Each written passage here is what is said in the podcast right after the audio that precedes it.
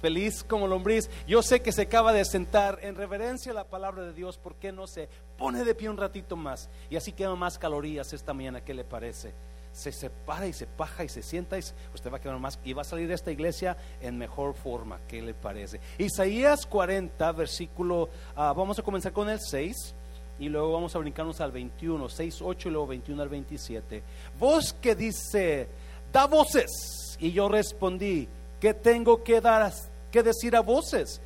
Que toda carne es hierba y toda su gloria como flor del campo.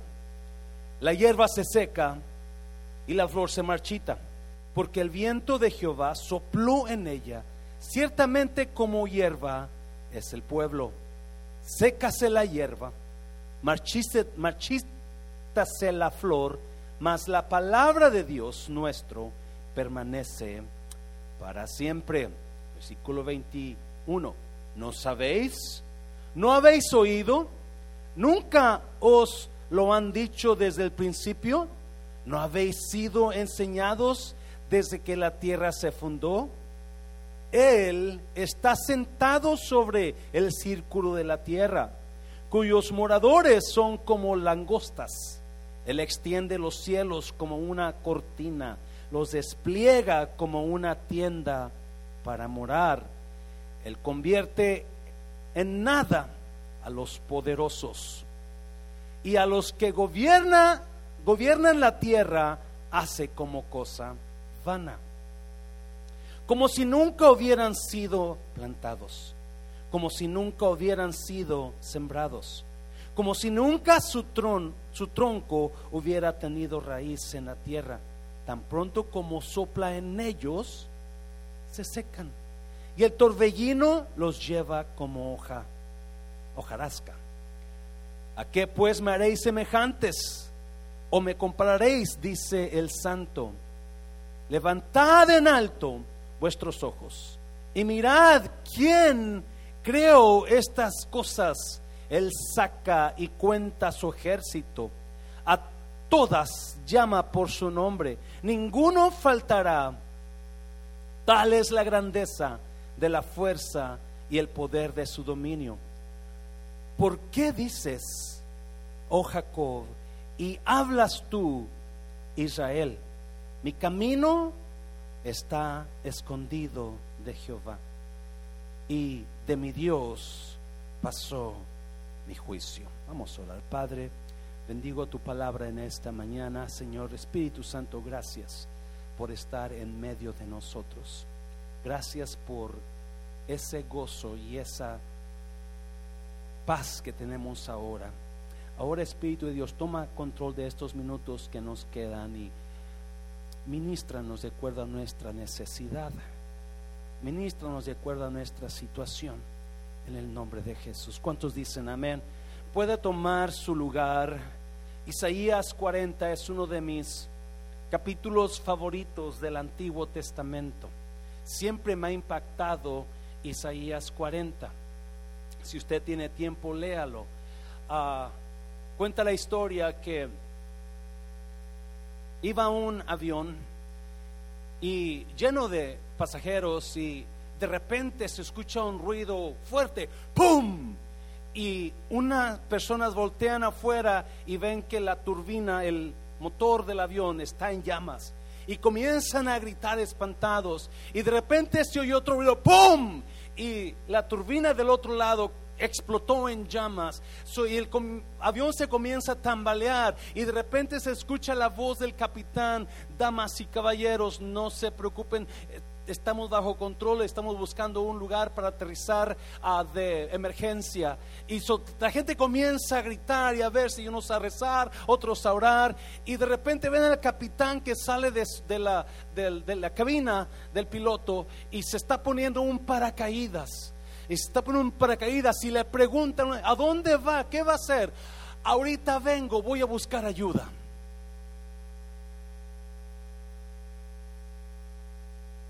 A veces sentimos que como que Dios nos abandonó.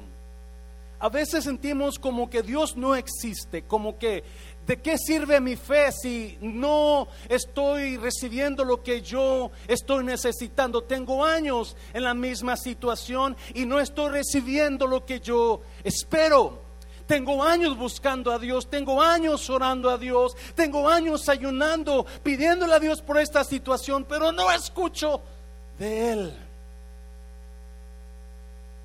2019 una familia muy cercana a mí, muy amada por mí, pasó un problema grandísimo uh, físico, donde fueron atacados muy fuertes en su salud.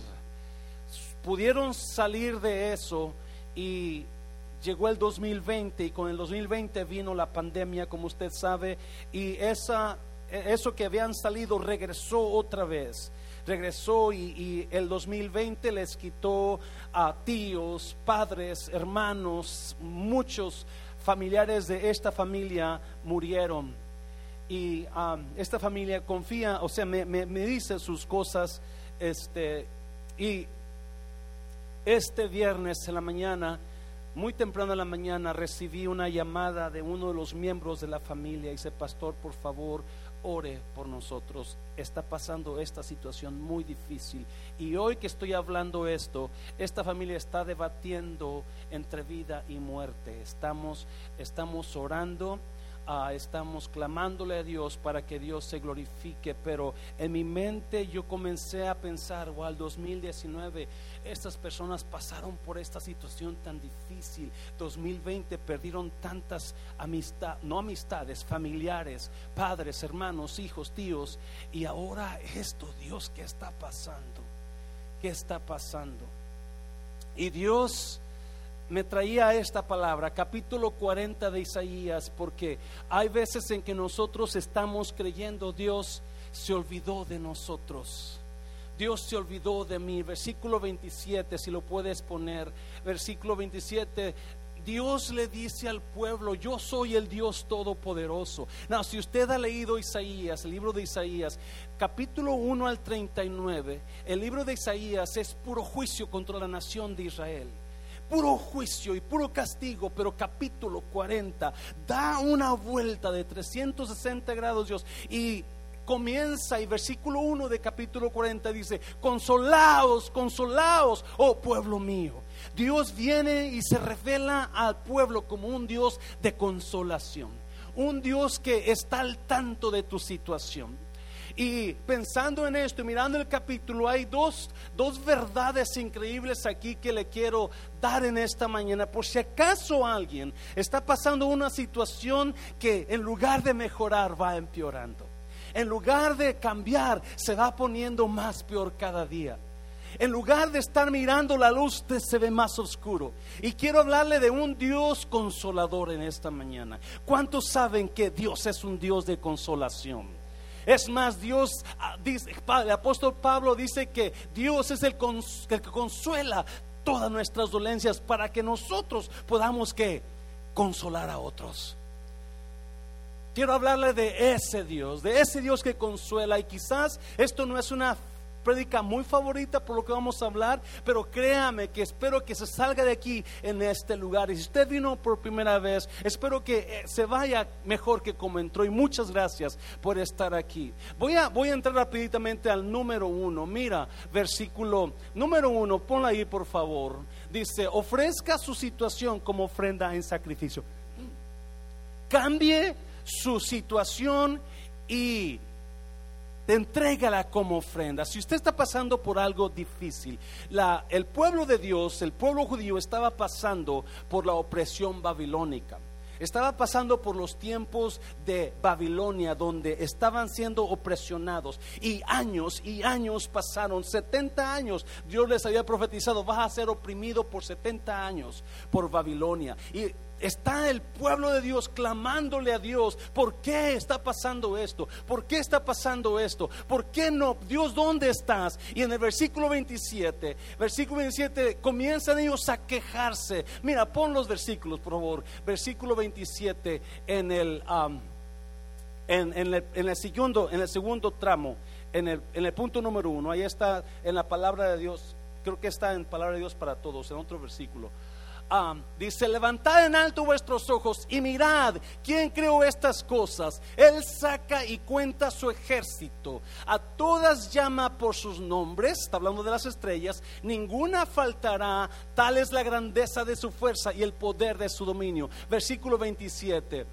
¿Por qué dices, oh Jacob, y hablas tú, Israel? Mi camino está escondido de Jehová y de mi Dios pasó mi juicio. En la versión Palabra de Dios para Todo dice, ¿por qué te quejas, Israel? ¿Por qué te quejas por tu situación? ¿Por qué piensas que yo no veo tu situación? El pueblo de Dios estaba pensando, Dios no se acuerda de mí. Dios se ha olvidado de mí. He estado clamando por esta situación y Él no ha hecho nada. Él se olvidó de mí. Allá por los 70 había salido una canción, no me acuerdo del, del, cantante, pero decía más o menos así, ella, ella ya se olvidó, yo la recuerdo ahora. Y el cantante hablaba de una mujer que lo olvidó, porque cuando piensas que te olvidan, ya no va a haber esperanza que regresan hacia ti. ¿Alguien se acuerda de esa canción? Usted está viejito ya. Y estaba esa canción, y yo me acuerdo que me encantaba por las novias que había perdido, ¿verdad? Pero el pueblo de Dios está igual, está pensando, ya me olvidó Dios. He does not remember me. He doesn't know what I'm going through. Él no sabe lo que estoy viviendo. Él ignora mi causa. Él ignora, mira, Jacob, ¿por qué te quejas? Israel, ¿por qué dices, mi camino está escondido del Señor? Y Dios ignora mi causa. Y la pregunta que Dios le hace, no se queje, no se queje, yo conozco tu situación. Es más, si usted leyó el 26, el 26 dice, Dios despliega los cielos, Él cuenta, Él, él produjo las estrellas y las les llama por su nombre. Pon el 26, mi hijo. Levanten sus ojos y miren hacia arriba. Creen, creo todo eso. El que hace salir su ejército de estrellas una por una y a todas llama por su nombre, porque nada escapa a su gran fuerza y poder. Dios le está tratando de decir al pueblo que está, que está tan desanimado y está, está pasando por esa situación, así como esta familia que, que estoy hablando. Y no, hey, no te quejes. Yo, yo sé quién eres tú. Yo sé dónde estás. Yo sé la situación donde estás tú ahora. Yo conozco tu domicilio. Yo conozco tu email, password. I know everything about you. Él dice, hey, yo, yo yo, yo creé las estrellas, cada una. ¿Sabe cuántas estrellas hay en el cielo? Millones y millones. Y Dios las crió, pero dice también, y yo les llamo a cada una como por su nombre. Cada estrella tiene su nombre y Dios no se le olvida cuál es cuál. ¿Cuántas mamás aquí, levante su mano, tiene muchos hijos y usted se le olvida a veces el nombre de su hijo y le dice, hey Pancho, y es Juan hey María, y es Juanita.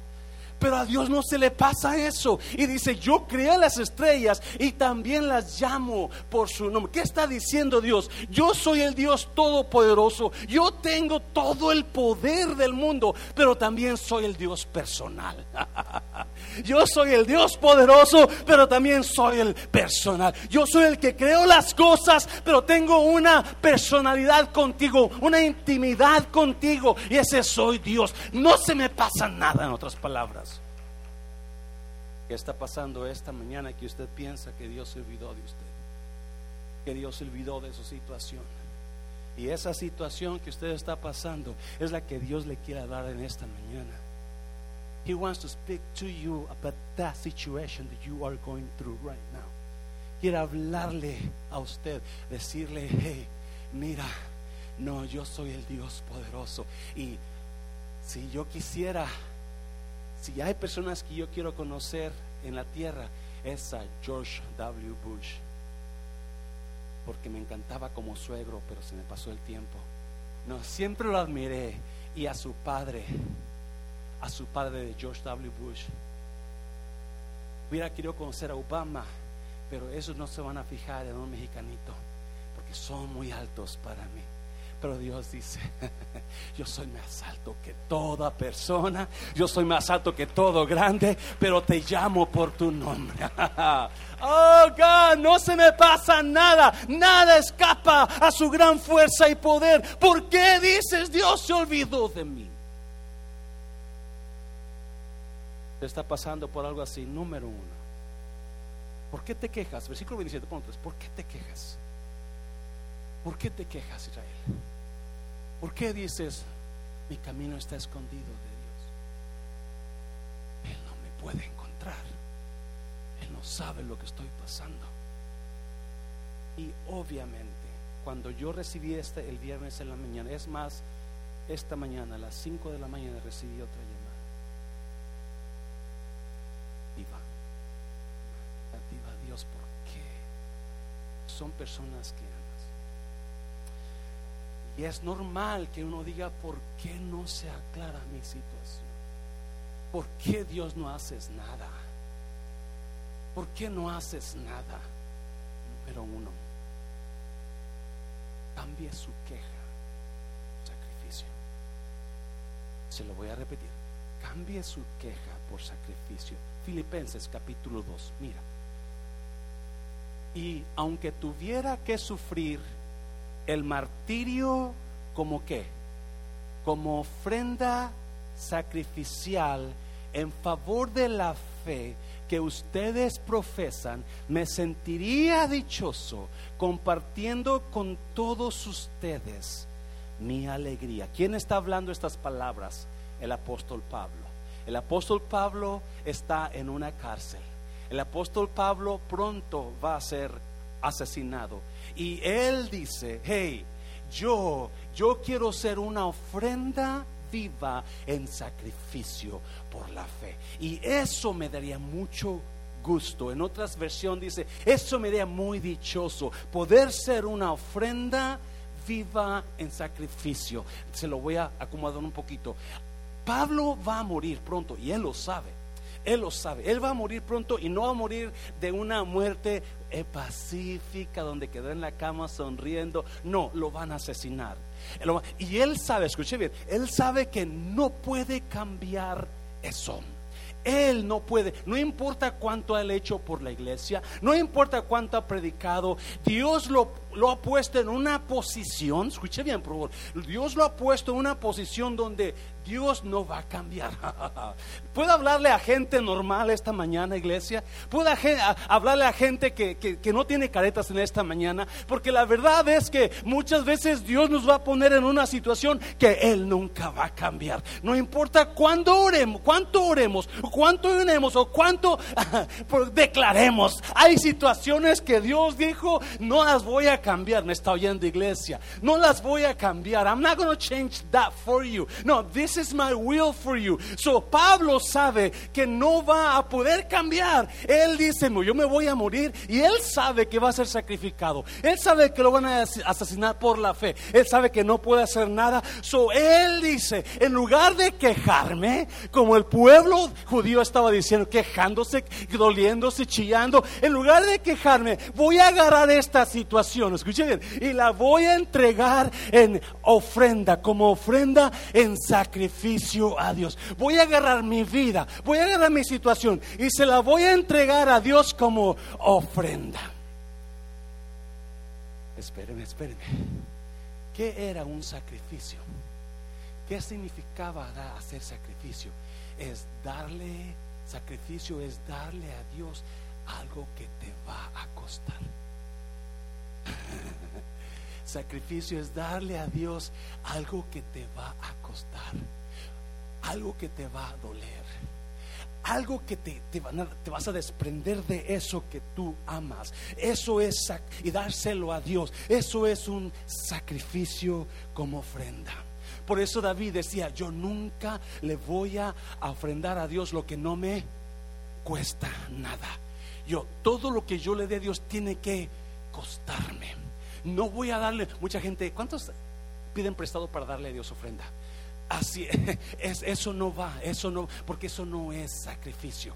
Sacrificio es algo que te cueste. Alguien me está oyendo, iglesia. No, muchas personas están pasando por situación y en lugar de eh, están quejándose, están enojados contra Dios, están enojados contra la pareja, están enojados contra el esposo, porque esa situación no cambia y, y como quiera, porque están quejándose, esa situación va poniéndose peor todo el tiempo porque está quejándose, quejándose, quejándose, quejándose. En lugar, si esa cosa no va a cambiar, en lugar de, de estar quejándote, entonces ¿por qué no agarra esa situación que no va a poder cambiar y por qué no la mejora? Y la va a mejorar ofreciéndola como una ofrenda de sacrificio a Dios.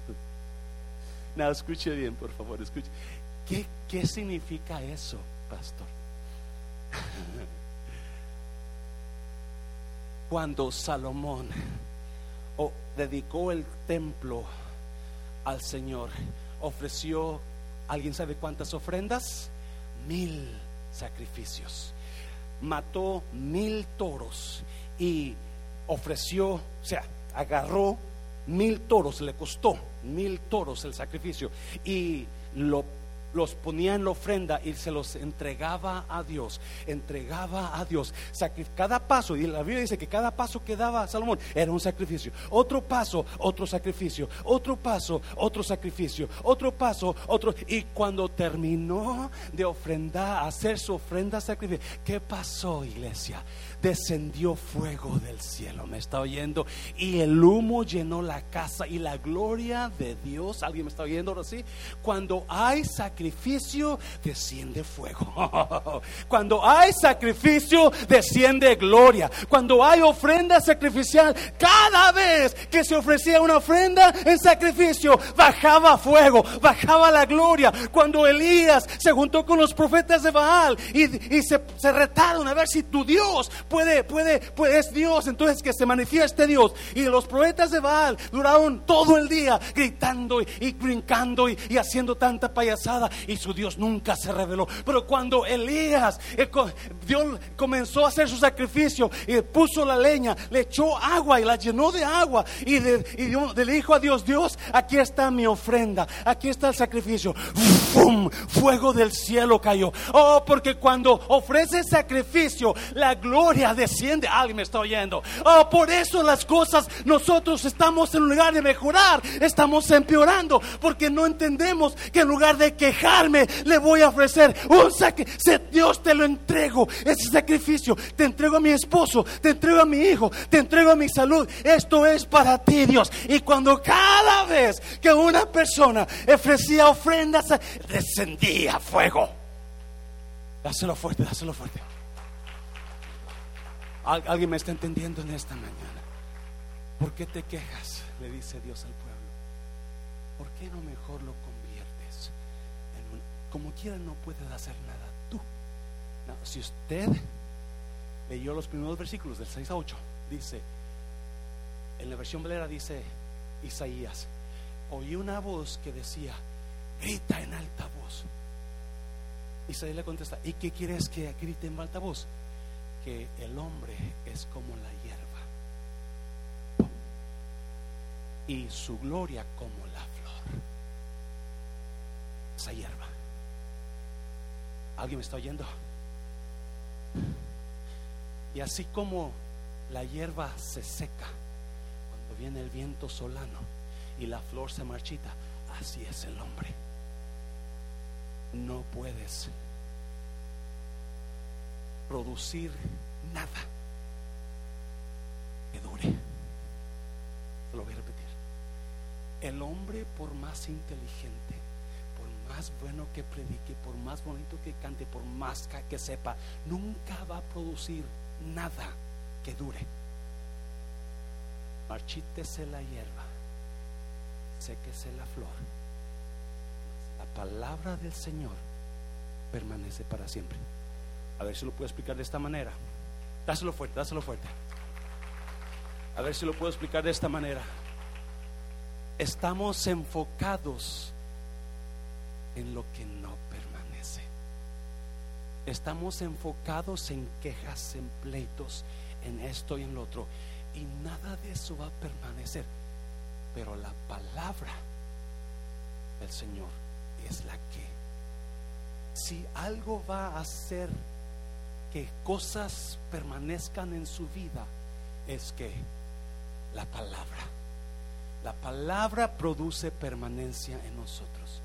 Y cuando nosotros estamos en quejas en esto, ¿y por qué? Y por entonces nos olvidamos totalmente que no podemos hacer nada por esa situación.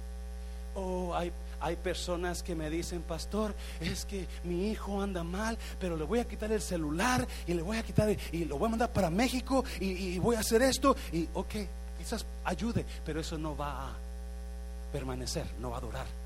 Porque mientras le quite el celular, claro, no va a poder contactarse con sus amigos, pero adivine qué, al rato va a comprar otro.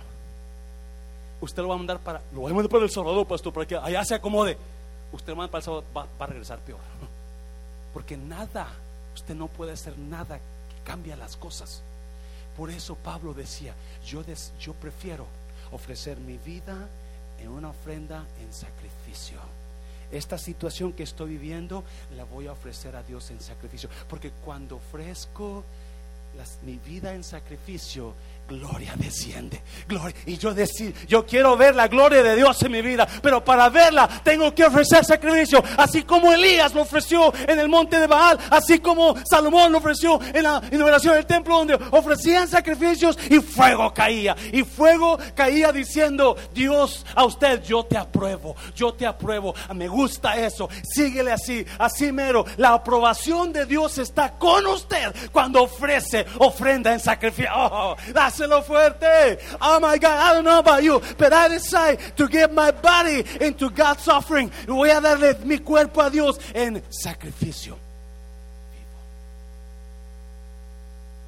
No, si tengo que cambiar la batería, está cortándose. ¿Por qué no entrega a Dios esa situación? ¿Por qué no le entrega a Dios esa situación de sacrificio? Quiera no puede hacer nada por ello. Número dos, número dos. Espere en las fuerzas nuevas de Dios. Quizás usted está cansado, esta familia tiene pasando por situaciones difíciles. Tiene dos años pasando por situaciones difíciles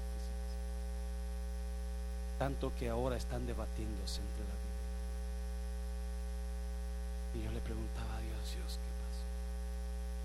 Pasó. Esta familia es fiel a ti. Lo conozco por muchos años. Y a veces de tanto y tanto nos cansamos. Cansamos y viene el problema y enseguida Dios le da una promesa su pueblo. Porque si alguien conoce su vida y su corazón de usted, es Dios. Y enseguida les da esta promesa. Espere en las fuerzas nuevas de Dios. Si usted está pasando una situación que ya tiene tiempo y no puede controlar, ¿por qué no ofrece su vida o esa situación en sacrificio? Dios, te entrego este niño como ofrenda y voy a descansar. Pero mire, espere en las fuerzas nuevas de Dios. Versículo 28. ¿No lo has sabido? ¿No has oído que el Señor es el Dios eterno que creó los confines de la tierra?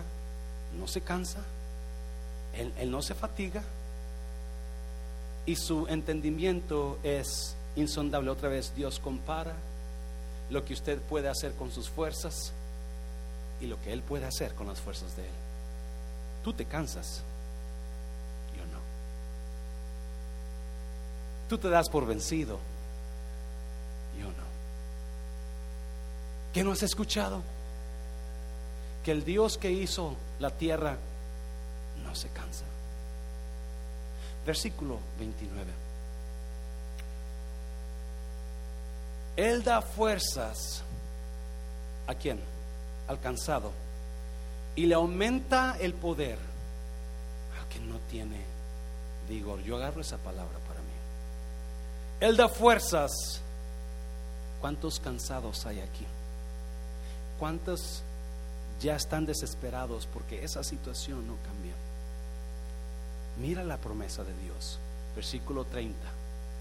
Aún los muchachos se fatigan y se cansan. Los jóvenes tropiezan y caen. 31. Pero los que esperan hace una diferencia. Pero los que esperan en el Señor renovarán sus fuerzas. No dice van a tener, renovarán sus fuerzas. Van a agarrar fuerzas nuevas. Ya no había, pero algo va a pasar que van a venir nuevas fuerzas. Pero los que esperan en el Señor, solamente los que esperan en el Señor, no a los demás, no a todo el mundo, solamente a los que esperan en el Señor. Pero a los que esperan en el Señor, renovarán sus fuerzas. Y luego dice, levantarán las sagas como águilas. Levantarán alas. En otra versión dice, les saldrán alas como las águilas. ¿Por qué dice, oh, la promesa de Dios? La promesa de Dios. Si tú estás cansado y, y te sientes tan impotente por esa situación que no puedes hacer nada, tú espera en mí. Tú espera en mí. Porque si esperas en mí, te van a salir alas como las águilas. ¿Por qué dice eso? ¿Por qué dice eso? Oh, my God. Ah, me encanta eso. You know, cuentan que las águilas son aves de mucho poder y suben a muchas alturas y duran muchos años, pero y tienen una vista increíble, pero llegan los años donde las plumas comienzan a hacerse muy pesadas porque ya están viejas. Y comienzan los huesos y el pico ya no puede, se le hace chueco por la edad. Y las, las garras que tienen ya tienen tienen reumatismo y ya no pueden agarrar la presa. So, llega el momento donde estas águilas se cansan y ya no pueden funcionar. Y ah, enseñan que el águila tiene que hacer una decisión. El águila llega a un punto donde tienes que hacer una decisión o dejarte morir porque no puedes pescar o, renovarte.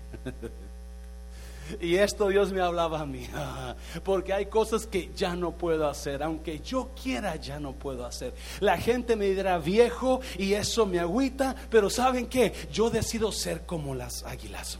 Dicen que cuando el águila decide renovarse, se monta, se eleva entre las piedras y se mete en un hueco de piedra. Y allá, si ella decide renovarse, comienza con su pico a quitarse las alas, con, con sus garras a desgajarse y le duele, le duele el las, las, no las alas, pero las plumas, y comienza a desplumarse, y comienza a quitarse las plumas, y comienza a quedarse sin plumas, porque ya están viejas y no le sirven. Y luego que termina con sus plumas, comienza con su pico a quitarse las garras, cada garra, o sea, comienza con, la, con el pico, comienza, y es doloroso, doloroso el proceso de estar quitándose las garras con su pico, y cuando termina de quitarse las garras con su pico, comienza a pegarse contra la roca para que el pico que ya no sirve se caiga y está y paz y paz y paz y paz hasta que se queda sin alas, se queda sin garras, se queda sin pico y esa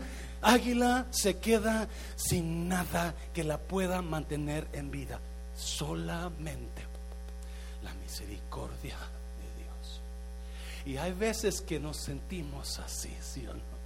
Donde ya no sabes qué hacer, donde sabes que tienes que renovarte, tienes que renovarte, pero no sabes. hay mucha gente que en lugar de renovarse se está dejando morir, se han decidido morir, se han decidido dejar, se abandonaron, se divorciaron, se, se echaron para atrás, se alejaron de la fe porque no se acordaron que había un Dios que le da la opción de renovarse. Esas plumas comienzan a nacerle.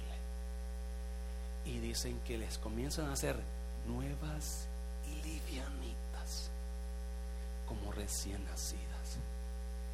Y luego las garras comienzan a crecer. y luego el pico nuevo, perfecto, como si fuera nuevo. Y vuelven a elevar su vuelo como nuevas águilas. Y Dios le dice al pueblo, así como esas, si tú estás cansado por esa situación, si tú ya no puedes, si te sientes completamente que no puedes más, si te sientes impotente porque ya has orado, ya has hecho esto, ya has buscado consejo y nada cambia, es tiempo de que te renueves como las águilas. Comienza a soltar el proceso ese, comienza a soltar lo que te, lo que te pesa sobre ti, lo que te estorba para volar. Comienza a soltar todo eso, porque algo nuevo va a venir. Mm. escucha bien, por favor. La palabra esperar, pero los que esperan en el Señor. En, en el hebreo original esa palabra quería decir varias cosas. Esperar de esperar o esperar de esperanza. Pero también quería decir una palabra que quizás no la he escuchado. Kavá. Kavá. Q-W-A-V-H. V-A-H. Kavá. Y esa palabra significa los que kavá con Dios. Y me, me quedé, cava, significa entrenzar, hacer una trenza.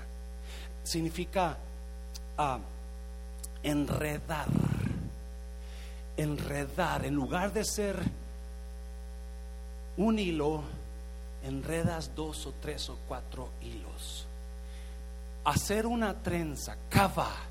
Los que cava en el Señor, los que hacen una trenza con el Señor, los que los que se se enredan enredan su, o combinan su situación, enredas, combinas, incluyes.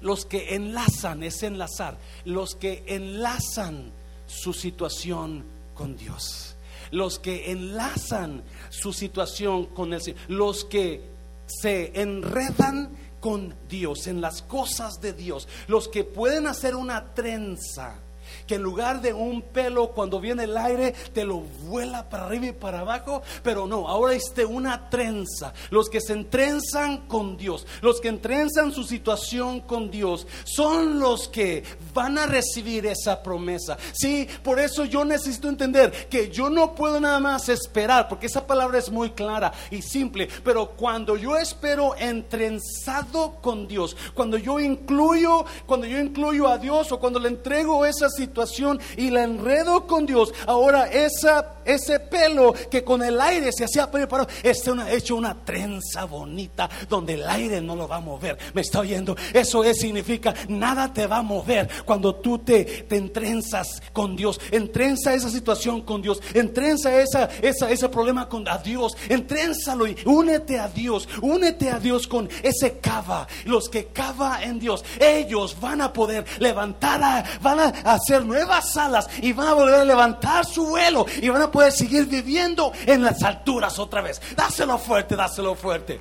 Oh. Y hay muchas personas que hoy se van a ir, pero no entendieron esto. Ese es el mensaje. No entendieron el mensaje.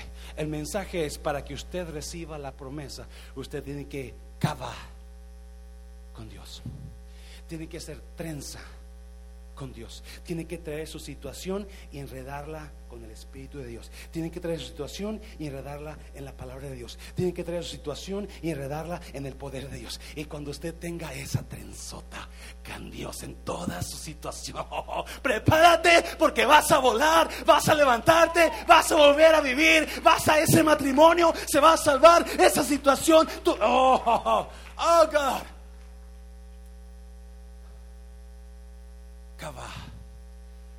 Los que esperan, los que se enredan con Dios. Acuérdese, otra vez, si usted lee el capítulo 40, Dios está hablando de la fuerza del hombre con la fuerza de Dios. Y Dios está diciendo, no, Tú eres como la hierba. En la mañana estás fresca y en la tarde con el sol te marchitaste y al siguiente día ya no estás. Y la flor de esa hierba es igual. Todo, todo lo que usted produce no va a durar. Pero, gracias, no va, todo lo que usted produce perece. Pero si usted cava, se enreda con Dios. ¿Cuántos enredados hay aquí con Dios? Usted se enreda con Dios. Va a agarrar nuevas fuerzas, dice la palabra. Va a crecer nuevas alas. Y no termino, ya termino, pero mira, siguiente versículo. Versículo, ahí mismo. Levantarán las sagas como águilas, correrán y no se cansarán. ¿Cuánto le gusta correr? Cuando yo tenía, estaba en mis treintas, un manejador de la aerolínea nos invitó a unos agentes a correr un maratón, pero no el maratón de 26 millas, 26 y media, era el relay. Éramos de 5, 5 millas, creo que cada uno de nosotros iba a correr, y el último relay era de 6 millas y media. Y cada año íbamos a, a los correr. Y cuando yo corría mis 4 o 5 millas, no, yo a gusto, todavía tenía mucha fuerza en mis piernas y podía correr. desde jovencito yo me gustaba mucho correr. Pero la última vez me acuerdo que me tocó la última parte del, del, relay, eran las seis millas y media y todo estaba de subida, la mayoría de la parte estaba de subida. So, yo recuerdo muy bien que va todo el mundo corriendo y yo era el último, yo me la pasaba, miraba a mis compañeros venir, ellos terminaban sus cinco millas, me daban el, el, batón y ah, yo seguía, comenzaba a correr y, corría y corría, pero cuando comencé a encontrar, yo nunca había subido la subida, y, y comenzaron las fuerzas y yo me acuerdo que llegó un punto donde ya no podía. caminaba así, caminaba así, caminaba así, pero ya no podía y yo sentía, yo no la voy a hacer, ya no la voy a hacer, ya no la voy a hacer. Tengo, tengo varios años que ya no corro, camino, ya no corro, porque me prohibieron correr a mí me encantaba, a mí me encanta caminar. Si hay prédicas que les toca a ustedes a veces, es porque las agarré caminando o corriendo. A mí me encanta, me encanta escuchar mis pastores favoritos cuando estoy caminando, cuando estoy corriendo y agarro you revelación, enseñanza, ayuda y estoy y estoy y estoy caminando y siento y puedo correr más porque me estoy enfocando en la palabra. No, no estoy no estoy enfocado en, en cuánto voy a durar corriendo, pero llega el tiempo donde usted ya no puede correr. Ya no puede correr. Porque está cansado. Y es lo que está diciendo Dios. No le está diciendo que se ponga a correr, pero está diciendo, tú estás cansado. Bueno, si tú te enredas con Dios, si tú, ¿alguien me está oyendo? Si tú te enredas con Dios, vas a correr. Y aunque corriste cuatro millas, vas a seguir corriendo. Corriste cinco millas, vas a seguir corriendo. Corriste seis millas, corriste diez millas, vas a seguir corriendo y no te vas a cansar. Me estoy, y usted va a seguir corriendo como si nada. Y va, ¿Por qué? Porque, porque la fuerza de Dios está con usted, la fuerza de Dios. Y esa situación difícil que usted está pasando no la va a sentir porque usted tiene la fuerza de Dios, el Espíritu de Dios está con usted y usted va a seguir corriendo como si nada. Pero no solamente eso, dice, caminarán, volarás correrás, caminarás. Llega el día donde nosotros no podemos ni volar. Cuando soñábamos volar, se acaban esos días. No cuando te enredas en Dios, porque agarras otros sueños en Dios. ¿Alguien me está oyendo? Agarras otros sueños mejores que los que tenías cuando estabas joven porque ahora tus sueños están enredados con, con Dios. y llega, pero llega el tiempo donde ya no puedes correr. Ya no puedes, muchos, están, muchos saben lo que estoy diciendo. Usted ya no puede correr. Se ha cansado. Se ha cansado. Se acuerda del tiempo cuando podía correr. Cuando era joven, cuando era, pero ahora ya no puede correr. Y no estoy hablando de correr físicamente, usted está cansado de esa situación y usted ya no puede correr. Antes que me digan lo que quieran, que se vaya el viejo, que se vaya la mujer, yo sigo adelante como quiera, pero ahora está cansado. Y Dios dice, no, ya no te, enredate con Dios. Los que cavan con Dios, los que esperan en Dios. Y hay algunas personas que ya no pueden caminar. Y esa es la promesa de Dios cuando usted y yo cava con Dios, cuando se enreda con Dios. Un año fui a ver a mi familia y mi padre se quejaba mucho de rodillas y yo miraba su, su, este, su situación. Él se levantaba a las 5 de la mañana, se iba a la cocina, hacía café, se levantaba a mi hermana, le hacía desayunar, terminaba de comer, se iba a la, tenía una hamaca, mi papá vivía en Nayarit, una hamaca allá abajo de un limón, árbol de limón frondoso, fresco.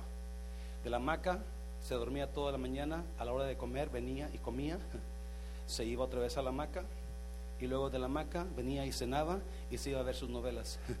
¿Alguien tiene esa rutina? yo hablé con él y dije, no, no, yo le decía, jefe, jefe, usted no puede hacer eso. Se va, le va a hacer muy mal. Póngase a caminar un ratito cada vez que coma. No puedo, las rodillas no me, no me ayudan. Ok, camine. Yo veo que camina a la hamaca y de para acá a comer. Camine lo que pueda. Y va mejorando, van dos minutos, tres minutos, cuatro minutos, y así va mejorándole. Nunca me hizo caso. Al siguiente año que fui estaba en silla de ruedas. Ya no podía caminar. Y qué triste es no poder caminar. Para mí se me hizo triste no poder correr por una situación que tenía en mi espalda. Ya comienzo a correr otra vez. Pero que se comience despacito. Dios dice, vas a correr y no te vas a cansar. Vas a caminar y no te vas a fatigar cuando te enredas con Dios. Cierra tus ojos, cierra tus ojos. Pasen. Rafa, ¿estás aquí? Pasen aquí. Si usted nota, pero los que esperan en el Señor, los que entrelazar, esa es la palabra que está buscando, los que entrelazan su vida con Dios, los que entrelazan su vida los que hacen una trenza fuerte con Dios, una trenza fuerte que el viento no la va a mover para y para abajo, los que están así con Dios, la solución y la promesa es para esas personas, que no importa qué está pasando, Dios le va a dar nuevas fuerzas, se va a levantar como las águilas, van a salir nuevas alas y se va a levantar. Así como está, voy a hacer una oración, pero antes de esta oración, por su situación, habrá alguien aquí que usted nunca se ha entrelazado con Dios, nunca le ha entregado a Dios realmente su situación. Usted está luchando con sus fuerzas y esas fuerzas se van a cansar. Usted está luchando con, con usted mismo a veces, pero nunca se ha entrelazado con Dios. Nunca le he dicho, Dios, aquí está esta situación. Nadie está mirando en reverencia lo que estamos haciendo, por favor.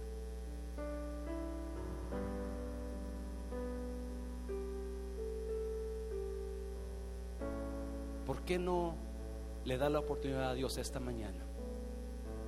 de entrelazarse con él, decirle, Dios, aquí está mi vida, entrelázate conmigo. Aquí está esta situación, entrelázate conmigo, con esa situación. Habrá alguien aquí, levanta su mano. Habrá alguien aquí. Allá miró su mano, puede bajar su mano. Ya miró su mano, ya miró su mano. Wow, puros hombres. Wow. Póngase de pie, póngase de pie. ¿Estás en do, hijo? Hay un cantito que cantábamos allá en los ochentas.